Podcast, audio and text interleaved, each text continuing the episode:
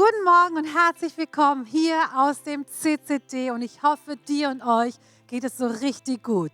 Wir vermissen euch, ich vermisse euch, aber ich bin so dankbar, dass wir auf diesem Weg zu euch kommen können und dass auch ihr heute mit uns Gottesdienst feiern dürft. Wir befinden uns in der zweiten Season. Die erste Season, wir lieben Gott, haben wir beendet und das war eine ganz, ganz starke Woche. Und jetzt beginnen wir heute die zweite Season, wir lieben Menschen. Und wir beginnen auch deshalb mit einer neuen Predigtreihe Relationship. Und Bernhard wird darüber predigen, über toxische Beziehungen, Muster zu erkennen und zu überwinden. Seid gespannt, wie ich es bin. Lasst uns auf Gottes Wort hören und uns erfüllen. Herzlich willkommen zur neuen Predigtreihe Relation. Wie sehen deine Beziehungen echt aus, in Wirklichkeit? Gott hat uns Menschen als Beziehungswesen geschaffen, denn er selbst ist in seinem dreieinigen Wesen die vollkommene, ungetrübte, harmonische Beziehung in sich.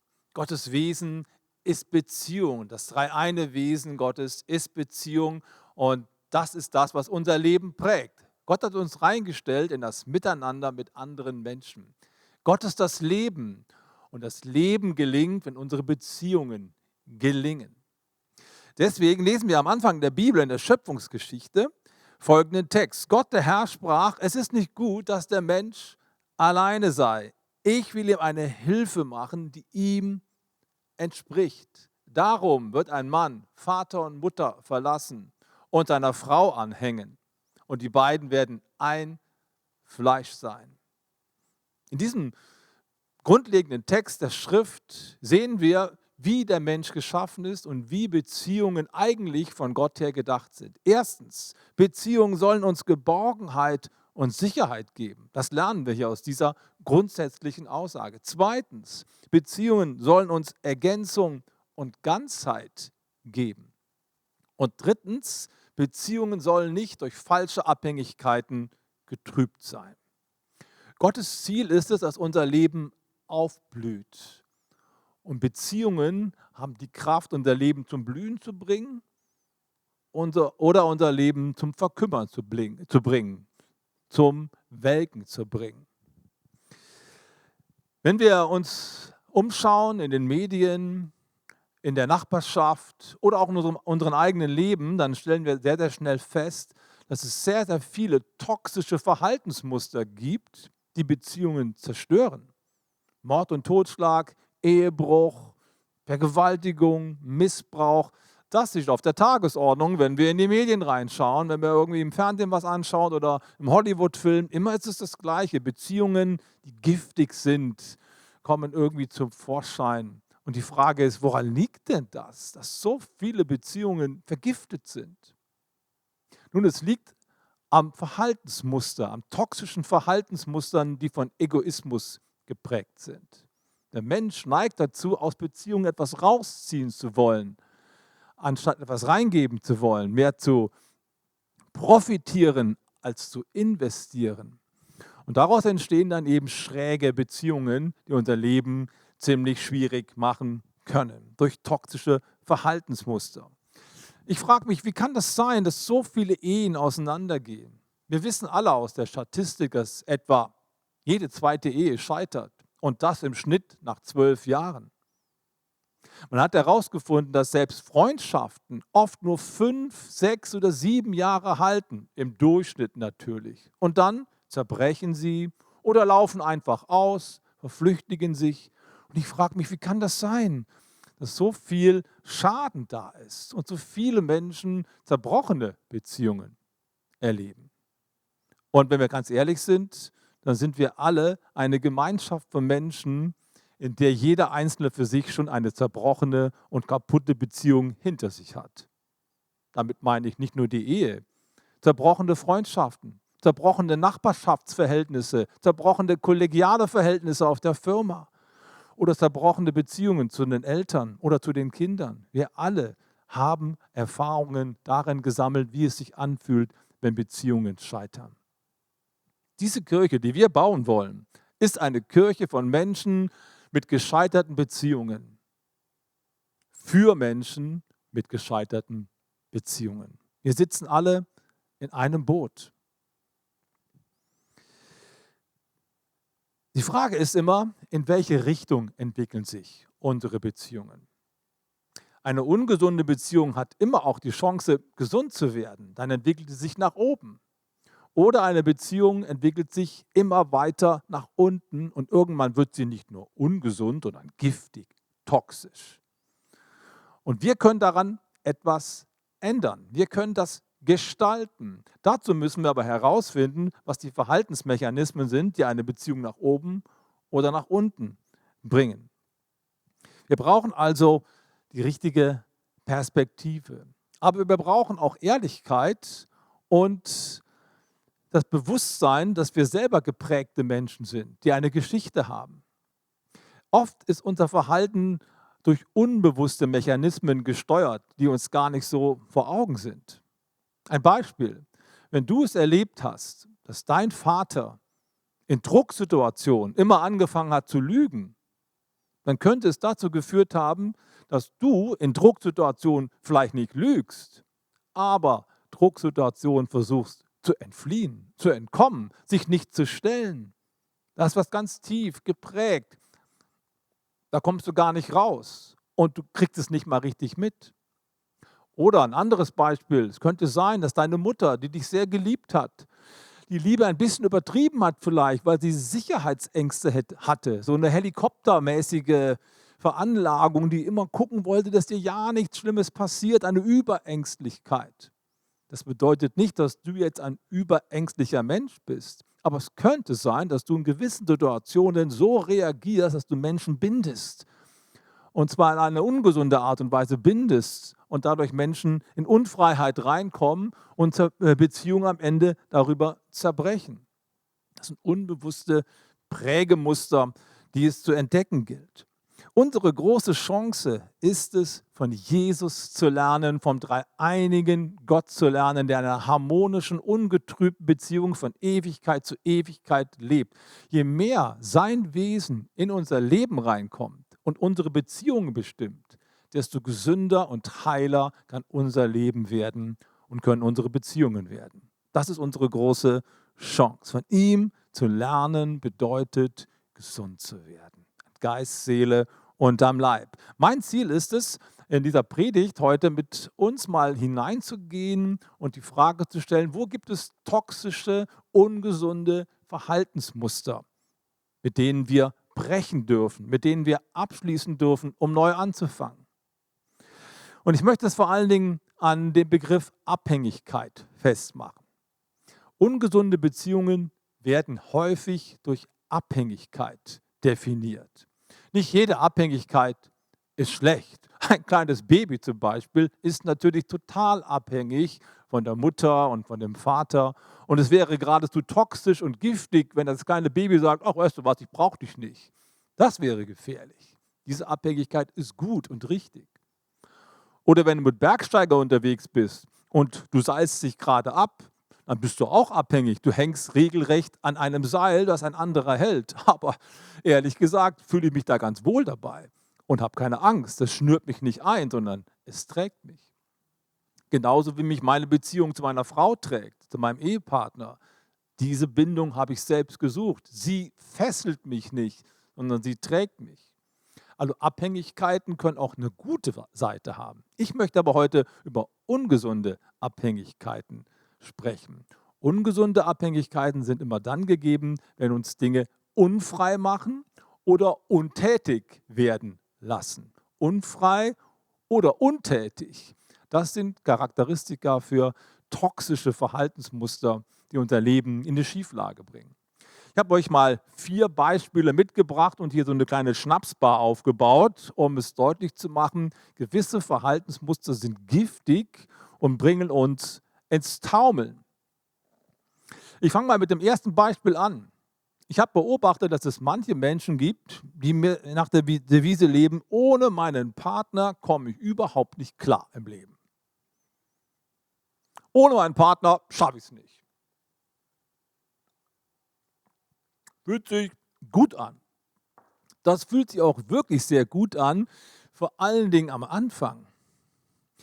Wir alle lieben es, wir alle, meine, wir Männer lieben es, wenn wir unsere Braut, wenn wir heiraten, über die Schwelle des Hauses tragen. Hat wahrscheinlich jeder von euch gemacht. Jeder von uns hat wahrscheinlich so ein Foto, wo er die Braut auf dem Arm trägt. Das ist cool, das ist romantisch, total schön. Aber du bist auch froh, wenn du sie wieder ablassen kannst, nicht wahr? Stell dir mal vor, du müsstest die jetzt dein ganzes Leben lang so schleppen. Dann wäre das eine ungesunde Abhängigkeit. In gewissen Situationen ist das was Schönes. Übrigens für Best Agers ab 50 kann man auch die Schubkarre nehmen. Also das ist auch eine Möglichkeit, um Romantik zum Ausdruck zu bringen. Du verstehst, was ich meine. Wichtig ist, dass wir nicht klammern, dass wir nicht festhalten am anderen auf eine ungesunde Art und Weise und uns total abhängig machen von ihm. Es ist zwar am Anfang schön, aber es wird ganz schnell zu einem Gefängnis. Es wird sehr, sehr schnell eng, sodass der andere keine Luft mehr bekommt und ausbrechen möchte. Und wir selber bringen uns um unsere eigene Entwicklungsfähigkeit. Wir bleiben untätig. Wir binden den einen, er wird unfrei und bleiben selbst untätig und kommen damit auch in eine Schieflage hinein. Die zweite Schieflage, die ich so beobachte im Laufe meines Lebens, ist es, wenn Menschen nicht mehr alleine entscheiden können sondern immer gleich ihre Freundin anrufen müssen, wenn sie im Geschäft sind. Hey, ich habe mal wieder schöne Schuhe entdeckt, was sagst denn du? Oder soll ich meine Opa einladen, meine Oma einladen? Soll ich zum Essen gehen oder nicht zum Essen gehen? Wenn ich für jede Kleinigkeit den Rat einer anderen Person brauche, dann wird es ungesund.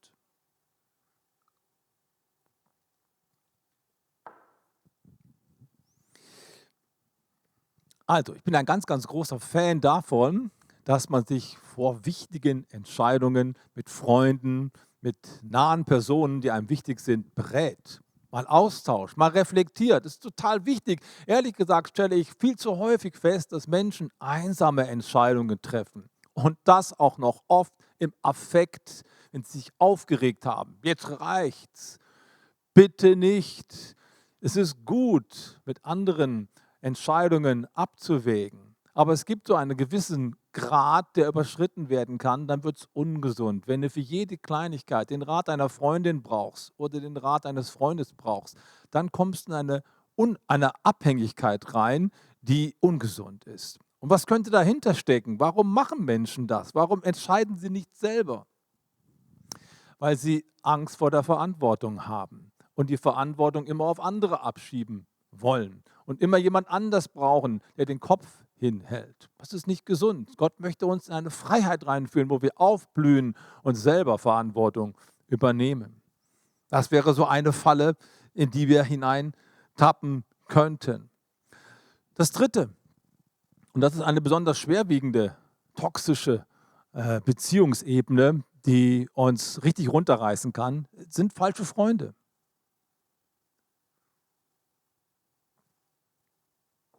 Mir wird schon ganz schummrig.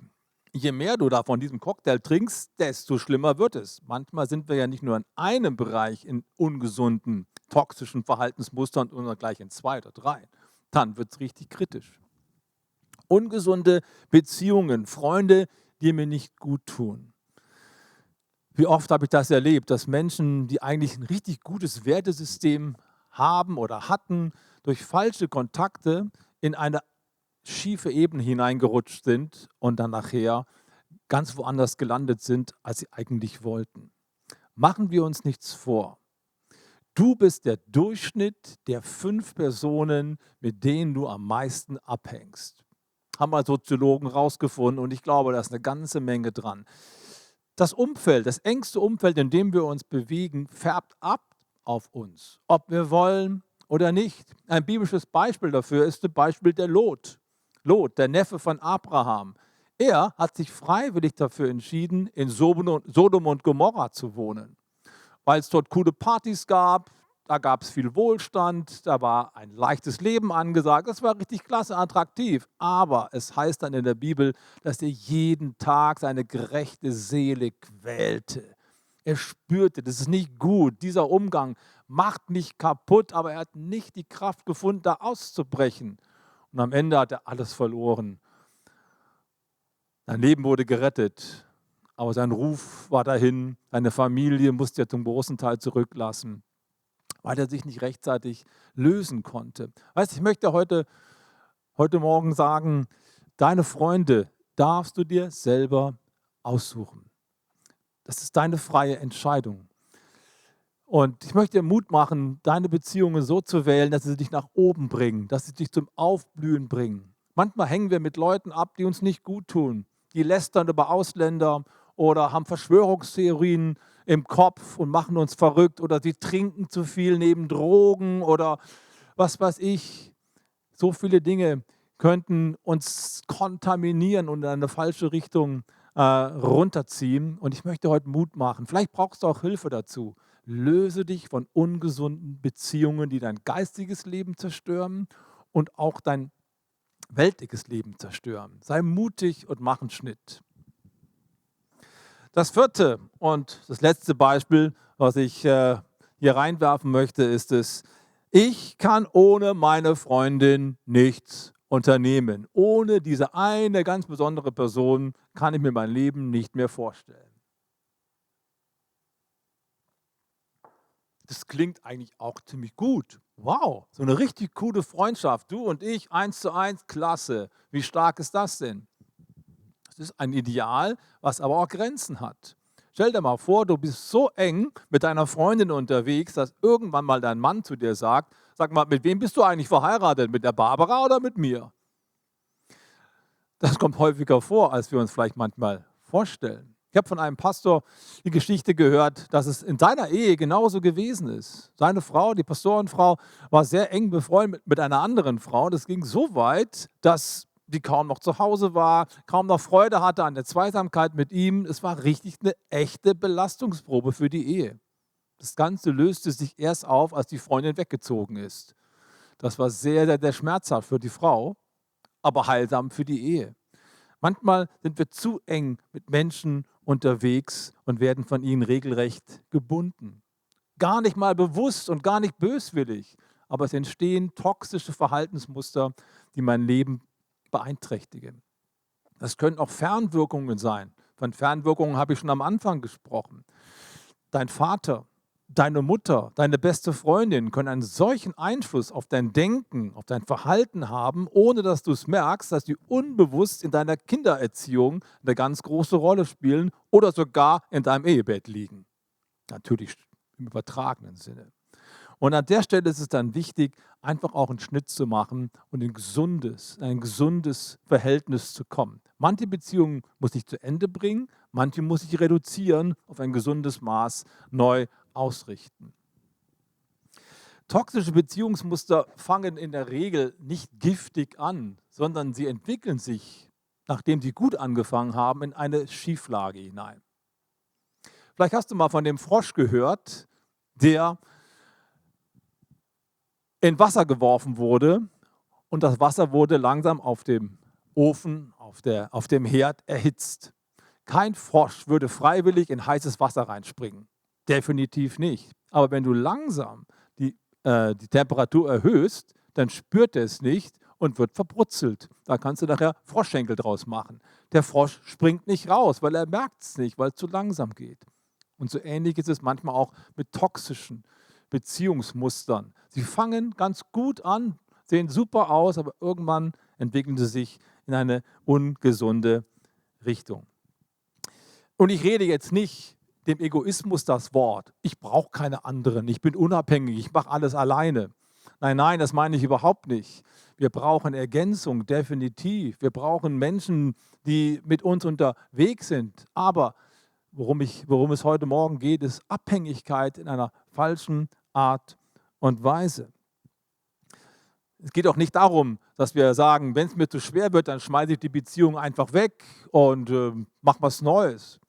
Das meine ich auch nicht, sondern es geht mehr darum, dass du dich aus dem Egoismus, aus der Manipulation, aus der Kontrolle befreist, die vielleicht andere auf dich nehmen können, bewusst oder unbewusst. Nicht einfach gleich alles wegschmeißen, sondern sich entscheiden, in eine gesunde Richtung sich weiter zu entwickeln. Klar, es ist auch ein Unterschied, ob ich mit einem Bekannten einmal die Woche Schach spiele und wenn der mir irgendwie nicht gut tut, der Typ, dann wechsle ich meinen Schachspieler. Doch kein Problem. Problem wird es dann, wenn der Schachspieler deine eigene Frau ist oder dein eigener Mann. Den kannst du nicht so einfach wechseln, da ist ein Bund, auf den man sich eingelassen hat. Deswegen ist es so wichtig, an der Stelle noch einmal zu sagen, für alle die, die noch nicht verheiratet sind, prüfe genau, wen du heiratest. Wir machen allen jungen Menschen und allen auch älteren Menschen, die heiraten, den Mut, geh noch mal in eine Ehevorbereitung rein. Prüf das ganz genau, denn es ist so wichtig, eine Beziehung, die auf Dauer angelegt ist, auch auf Dauer aufzubauen. Wie geht denn eigentlich gesundes Verhalten? Wie funktioniert das, dass unsere Beziehungen in die richtige Richtung sich entwickeln, nach oben entwickeln? Ich möchte uns mal fünf Aspekte heute noch mit auf den Weg geben, die wir aus der Bibel lernen können, wie gesunde Beziehungen sich gestalten können. Fünf Werte, die mir wichtig geworden sind. Der erste Wert heißt Treue. In Sprüche 17, Vers 17 lesen wir, ein Freund liebt alle Zeit und als Bruder für die Not wird er geboren. Was für eine starke Aussage. Eine gute Beziehung, eine freundschaftliche Beziehung, eine Beziehung, auf der ich aufbauen kann, ist von Treue geprägt. Ich bin einfach da, wenn ich gebraucht werde. Und selbst wenn der Typ mich um 4 Uhr morgens anruft, weil er nicht mehr kann, dann merkst du, ob jemand ein Freund ist oder nur ein Bekannter verfügbar zu sein, treu zu sein, nicht wegzulaufen, wenn es mal schwierig wird. Ist eine großartige Eigenschaft, die ein echter Baustein ist für gute, gesunde Beziehungen. Nicht einfach abzuhauen. Und wenn du das leben möchtest, dann sei selber ein treuer Mensch. Sei selber treu an der Seite von Menschen, wenn es mal schwierig wird. Deine Freundschaften, die du lebst, sind oft ein Spiegelbild von dem, was du selber lebst. Der zweite Wert, der mir sehr wichtig ist, ist Ehrlichkeit. Sprüche 27, Vers 6 sagt, ein Freund meint es gut mit dir, selbst wenn er dich verletzt oder dir wehtut. Ein Feind aber schmeichelt dir mit übertrieben vielen Küssen. Ja, keiner von uns hat Bock auf ein hartes Feedback, oder? Keiner hat Spaß daran, wenn jemand einem den Kopf wäscht und sagt, hey, was du da machst, ist wirklich einfach gerade nicht richtig und nicht gut. Wem erlauben wir das? Ich hoffe, du hast einen Menschen oder mehrere Menschen, denen du das erlaubst. Denn Freundschaft ist genau auf diesem Punkt aufgebaut, dass ich dem anderen ehrlich sagen darf, wie es um mich steht. Das hat mal jemand gesagt, wer Freunde hat, braucht keinen Spiegel mehr. Das bedeutet so viel wie Ehrlichkeit zuzulassen und Ehrlichkeit als etwas Liebevolles zu empfinden und zu verarbeiten. Etwas, was mich nach vorne bringt. Wie gut ist es, wenn Menschen ehrlich mit uns sind. Menschen, die uns lieben, die Meinung sagen dürfen. Dazu muss man auch die innere Kraft haben, das auszuhalten. Aber es lohnt sich. Drittens, der dritte Wert ist Offenheit.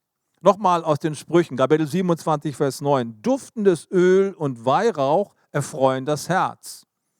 Aber noch angenehmer und wertvoller ist der gute Rat eines Freundes. Ehrlichkeit und Offenheit sind ziemlich nah beieinander und trotzdem gibt es Unterschiede. Offenheit meint vor allen Dingen der Verzicht auf irgendwelche Spielchen, auf irgendwelche Masken, die ich trage. Es meint Transparenz. Es meint Vertrauen zu investieren, mich mitzuteilen und äh, keine Angst zu haben. Atmosphäre der Offenheit bewirkt, dass Vertrauen wachsen kann. Das ist etwas ganz, ganz Kostbares. Und ähm, ich glaube, dass wir an der Stelle alle noch wachsen können, mehr Transparenz wagen. Willy Brandt hat mal 1969 gesagt in einer Antrittsrede als Bundeskanzler, wir wollen mehr Demokratie wagen. Ich möchte heute zurufen, wie wäre es, wenn du mehr Offenheit wagst? Denn Offenheit ist die Atmosphäre, in der Vertrauen wachsen kann. Und Vertrauen ist das, was unser Leben reich macht. Der vierte Wert, der mir sehr wichtig ist, Verschwiegenheit. Sprüche 11, Vers 13. Ein umhergehender Verleumder plaudert Geheimnisse aus, aber eine treue Seele hält geheim, was man ihr sagt. wenn du wissen willst, ob jemand wirklich dein Freund ist, dann hör ihm doch mal zu, wie er über andere Freunde spricht. Dann weißt du, wie er über dich spricht, wenn du nicht dabei bist. Verschwiegenheit ist so ein wichtiges Gut. Ich kann mich nur öffnen, ich kann nur Vertrauen investieren, wenn ich weiß, der andere behält das für sich, was ich ihm anvertraut habe. Ein Safe Place zu haben. Wir als Kirche wollen solche Safe Places schaffen. Unsere Kleingruppen sollen solche Orte sein, wo Menschen sich entspannen dürfen, zurücklehnen dürfen, weil sie wissen, das, was wir hier miteinander besprechen, das bleibt unter uns. So kostbar. Wo findest du solche Beziehungen, wo das möglich ist? Verschwiegenheit ist extrem wichtig. Wir merken das in der Politik, die sogenannte Durchstecherei. Noch aus dem Kabinettssitzung heraus werden Dinge an die Presse weitergereicht. Das ist der Untergang jeder guten Regierung. Wo gibt es denn sowas? Wir in der Kirche haben ein anderes Ideal. Wir nennen das Beichtgeheimnis. Das ist was sehr, sehr Schönes. Das, was du mir anvertraut hast im Vertrauen, das bleibt bei mir. Da kann niemand rein. Auch meine Frau nicht. Wenn das sicher ist, wenn das klar ist, dann können Beziehungen wachsen und blühen. Das fünfte und letzte Wert, den ich noch nennen möchte, ist Vergebung. Nochmal die Sprüche, Kapitel 17, Vers 9. Wer über die Verfehlungen anderer hinwegsieht, gewinnt ihre Liebe. Wer alte Fehler immer wieder ausgräbt, zerstört jede Freundschaft. Was für ein wichtiger Ratschlag. Und wie oft bin ich betrübt und traurig, auch in der Seelsorge, im Gespräch mit Menschen, wie schwer es doch vielen fällt, wirklich loszulassen. Schuld, die entstanden ist, auch abzugeben und abzuschließen. Wenn das nicht geschieht, dann kommt das wie eine Welle zurück, wenn der nächste Streit ansteht. Dann kommen die alten Probleme wieder neu auf den Tisch und nicht nur das aktuelle Problem ist ein Problem, sondern plötzlich alles das, was früher mal gewesen ist und eigentlich schon geklärt war, kommt wieder auf den Tisch. Darunter zerbricht die beste Beziehung. Wir brauchen Strategien, um wirklich loszulassen und wirklich Dinge hinter uns zu lassen. Nachtragendes Verhalten zerstört Beziehungen. Und gerade auch in der Eheseelsorge habe ich das manches Mal erlebt. Ich denke an einen Freund, der mir das mal im Vertrauen gesagt hat und sich von einer Frau getrennt hat. Weißt du, Bernhard, was meine Frau vor zehn Jahren damals getan hat, wie die mit unseren Kindern umgegangen sind, das konnte ich ihr nie verzeihen. Und ich habe nur auf den Tag gewartet, wo ich ihr das heimzahlen kann. Ich war echt schockiert und erschrocken, als ich das hörte. Wie viele Jahre hat da jemand etwas in sich reingefressen und hat sich etwas aufgestaut, was am Ende die Beziehung zum Ersticken gebracht hat? Es ist so wichtig, dass wir möglichst schnell Dinge klären. Im Epheser Kapitel 4 heißt es, lass die Sonne nicht untergehen, ehe du verzeihst. So ein wichtiger Grundsatz. Dinge, die nicht in Ordnung sind, schnell zu klären und endgültig zu klären, loszulassen, bei Jesus abzugeben. Ich liebe diesen Wert, den wir als Kirche entwickelt haben, der Wert der Großzügigkeit. Wir sagen Folgendes. Ich bin Teil einer Kirche, die großzügig mit Menschen umgeht, und großzügig spendet für das, für das Reich Gottes. Beides. Teil einer Kirche zu sein, die großzügig mit Menschen umgeht. In so einer Kirche fühle ich mich zu Hause, fühle ich mich wohl. Darauf kommt es an. Nicht kleinlich zu sein, Dinge abgeben zu können und immer wieder neu anfangen zu können, ohne den Ballast der Vergangenheit mitzuschleppen. Komm auf die Zielgerade. Ich habe darüber gesprochen, dass es so Fernwirkungen gibt, die uns fernsteuern, die uns manchmal nicht richtig bewusst sind. Und da gilt es herauszutreten. Durch Gebet, durch Wort Gottes, durch Beistand, durch Seelsorge gibt es viele Dinge, die dazu äh, beitragen können, um mich daraus zu lösen, aus einem ungesunden Verhaltensmuster. Eine Pastorenfrau erzählte, wie sie in ihrer Jugendzeit eine Beziehung nach der anderen hatte. Sie war schon gläubige Christin, Mitarbeiterin in der Kirche und bis sie 26 Jahre alt war, hat sie regelmäßig Freundschaften gehabt, aber die haben nie länger als drei Monate angehalten. Und im Rückblick hat sie verstanden, woran das lag. Sie hat eine ganz besonders starke Beziehung zu ihrem Vater gehabt. Und weil sie noch zu Hause lebte, hat sie ihren Freund immer irgendwann auch mit nach Hause gebracht und hat genau geguckt, wie der Vater reagiert. Und wenn sie spürte, hm, der ist irgendwie im Zweifel, dann war dieser junge Mann das letzte Mal zu Hause gewesen, wurde gleich abserviert. Sie konnte sich nicht wirklich binden, ohne das Bewusstsein zu haben, mein Vater ist einverstanden. Ja, ist schon gut, auch das Einverständnis der Eltern zu haben, aber du musst auch heraustreten können aus dem Schatten deiner Eltern. Darum wird ein Mann oder eine Frau Vater und Mutter verlassen, um seinem Partner anzuhängen. Wenn das nicht geschieht, dann gibt es Fernwirkungen, die meine aktuellen Beziehungen erdrücken und ersticken können. Das hat sie dann irgendwann auch gemerkt. Auf einem Seelsorgeseminar für Jugendmitarbeiter wurde dieses Thema angesprochen und plötzlich fiel es ihr wie Schuppen von den Augen. Mann, ich war immer so abhängig von dem, was mein Vater gedacht hat. Und deswegen hat meine Beziehung nie länger als drei Monate gehalten. Dann hat sie angefangen zu beten mit einer anderen Frau zusammen. Die hat sich davon gelöst, hat gesagt, ich will diese ungesunde Bindung und Abhängigkeit nicht mehr haben. Ich liebe meinen Vater auf alle Fälle, aber seine Position ist nicht gesund in meinem Leben, passt nicht mehr zu meinem Lebensalter, meinem Lebensabschnitt. Ich muss das neu ordnen. Das hat sie da festgemacht.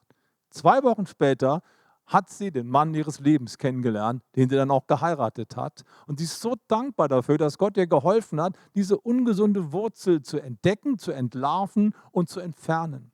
Und genau das ist es, was ich dir heute Morgen zurufen möchte. Du kannst mit Gottes Hilfe aus ungesunden, toxischen Verhaltensmustern ausbrechen und neu anfangen und mit Christus ein neues Verhalten eintrainieren.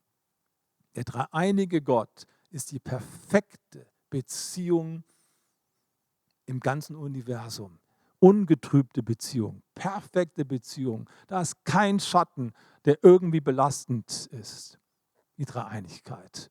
Und Jesus betet im hohen priesterlichen Gebet Johannes 17, Vater, ich möchte gern, dass meine Jünger so eins sind untereinander, wie wir beide eins sind. Was für ein großes Ideal.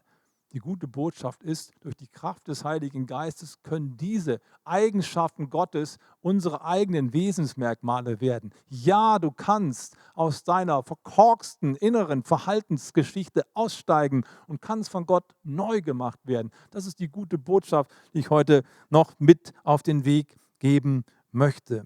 Du kannst deine Verhaltensmuster erkennen durch Gottes Hilfe und du kannst deine Verhaltensmuster ändern durch Gottes Hilfe. Hilfe. Es geht nicht darum, dich jetzt irgendwie gute Vorsätze zu machen. Ab sofort werde ich anders leben, werde ich aufmerksamer sein. Das bringt nicht so viel. Vorsätze sind nicht das, was uns weiterbringt. Was wir brauchen, sind klare Entscheidungen, klare Weichenstellungen, die unser Leben in eine andere Richtung lenken. Und das bedeutet, auf diese Dinge ganz klar einzugehen, über die wir gesprochen haben heute Morgen und gute, göttliche Entscheidungen zu treffen, was dein Verhalten anbelangt. Dann gehst du aktiv in deine Zukunft hinein. Nachfolge Jesu bedeutet, unterwegs zu sein, Entscheidungen zu treffen, Weichen zu stellen. Und ich möchte heute von Gott her sagen, das kannst du. Vielleicht denkst du, nee, nee, nee, auf meinem Leben, Leben da liegt so ein Fluch, irgendwie geht es immer schief, es funktioniert einfach nicht. Ich bin so ge gebunden in diesen Dingen, ich komme da nicht raus. Das ist eine Lüge. Ich möchte dir heute sagen, wenn der Sohn dich frei macht, bist du richtig frei. Und Christus möchte dir helfen, aus einem verkorksten Beziehungsverhältnis oder aus einem verkorksten Verhaltensmuster rauszukommen in ein gesundes Verhaltensmuster. Vielleicht brauchst du heute Morgen erst einmal eine klare Entscheidung für Jesus Christus. Denn ohne ihn kannst du nichts tun. Du brauchst die Kraft des Heiligen Geistes, um in eine andere Richtung aufzubrechen. Vielleicht fängt es heute für dich damit an, dass du eine klare Entscheidung für Jesus Christus triffst und ihn in dein Leben reinlässt. Und je länger er in deinem Leben eine Rolle spielt und die erste Rolle spielt, desto mehr wirst du von ihm geprägt und in der Lage sein, anders zu handeln. Vielleicht ist es für dich dran, dass du eine starke Gemeinschaft suchst und in eine starke Gemeinschaft einsteigst. Dann würde ich dich so sehr gerne gewinnen, dass du Teil von einer unserer Kleingruppen wirst. Man könnte es auch Live-Groups nennen, weil hier echtes Vertrauen die Basis ist, in der wir aufblühen können. Vielleicht ist es für dich auch dran, dass du professionelle Hilfe brauchst, Seelsorge oder sogar noch mehr, dann bitte ich dich, dass du nicht säumst, die Zeit nicht verstreichen lässt, sondern anfängst zu handeln. Weißt du, jemand hat mal gesagt, des Teufels liebstes Möbelstück ist die lange Bank. Es aufzuschieben. Probleme, die wir aufschieben, werden nicht leichter, sondern sie werden immer schwerer. Deswegen möchte ich dir gerne Mut machen. Du kannst dein Leben in eine neue Richtung bringen. Es gibt eine Lösung, auch für deine verkorkste Situation. Und dafür möchte ich gerne beten. Gott ist gekommen, um das Gift aus unserem Leben rauszunehmen und uns Gesundheit und Heil zu schenken. Dafür möchte ich jetzt gerne noch beten und lade dich ein, mit mir reinzugehen in das Gebet. Jesus, danke dafür, dass du gekommen bist, um uns frei zu machen. Dass du gekommen bist, damit wir das Leben in der ganzen Fülle haben. Leben bedeutet Beziehung. Leben bedeutet, in gesunden Beziehungen unterwegs zu sein. Herr, wir bekennen dir, dass wir alle Gescheiterte sind, alle Zerbruch erlebt haben, alle selbst auch Anteil daran haben, dass Dinge schiefgelaufen sind. Wir brauchen dich so sehr. Heiliger Geist, hilf uns, dass wir mit deiner Kraft anders leben, neu leben und dich vor allen Dingen mit reinnehmen in unsere Beziehungswirklichkeiten. Dann kann alles neu werden und gut werden. Und darum bete ich jetzt für jeden Einzelnen, der heute dabei war und dieses Wort Gottes für sich annehmen kann. Danke, dass du mit uns gehst in den nächsten Schritt rein. Gib uns Mut, Entscheidungen zu treffen, die tragen durch deine Kraft und durch deine Hilfe. Amen. Wow, vielen Dank, Bernhard, für diese Predigt. Vielen Dank für diesen guten, genialen Einstieg in unsere neue Season. Wir sind am Ende des Gottesdienstes angelangt und ich danke auch unserem Lobpreisteam nochmal für ihr Herz, für ihre Leidenschaft und für ihr Engagement und dafür, dass sie das Wort Gottes uns singend bringen und wir dadurch echt erleben, dass Gott in unserem Leben eine große Rolle spielt und sein Heiliger Geist uns erfüllen möchte. Wir können jetzt zum Schluss nur noch ein paar Informationen an euch weitergeben. Hey, wir freuen uns so sehr, dass unsere Kleingruppen am Start sind. Wir haben schon geniale Zeiten. Und wenn du noch Interesse hast, an einer unserer Kleingruppen teilzunehmen, dann lade ich dich ganz herzlich ein, noch dazu zu kommen. Geh auf unsere Webseite www.ccd.de, schau dir unser Kleinkrommenangebot an, hier in Düsseldorf, aber auch in Mönchengladbach und melde dich an und werde Teil einer Kleingruppe. Ich verspreche dir, Gott wird zu dir sprechen und du wirst im Glauben einen Schritt vorwärts kommen. Und jetzt möchte ich euch einladen, an unserer Kollekte teilzunehmen. Ihr habt hier verschiedene Möglichkeiten, die ihr seht. Und Kollekte, was ist das? Wisst ihr, Kollekte ist für mich ein Ausdruck meiner Dankbarkeit. Aus Dankbarkeit entwickelt sich Großzügigkeit. Ich bin Gott so dankbar für das, was er in meinem Leben und durch mein Leben tut, auch für sein Reich. Und ich bin ihm so dankbar, dass ich wirklich nicht nur meine Zeit gebe, nicht nur meine Kompetenzen ihm gebe, sondern auch wirklich gerne auch das geben, was ich an finanziellen Möglichkeiten habe. Und so laden wir dich dazu ein, wenn du Teil dessen werden möchtest, dann nutze einer dieser Gelegenheit und zeig deine Dankbarkeit Gott auch in den finanziellen Gaben. Wir danken dir ganz herzlich dafür, dass du dich mit hineinnehmen lässt und mit uns Reich Gottes baust hier in Düsseldorf und auch in Mönchengladbach. Nun wünsche ich euch eine ganz, ganz, ganz starke Woche, wo ihr gesund bleibt, wo ihr Gottes Nähe erlebt, wo ihr im Glauben wächst und wo der Heilige Geist bei euch ist und euch viel, viel Kraft und Mut gibt. Seid gesegnet wir sehen uns nächsten Sonntag entweder hier live im CCD in einem unserer beiden Gottesdienste oder wieder online bei dir zu Hause. Ade.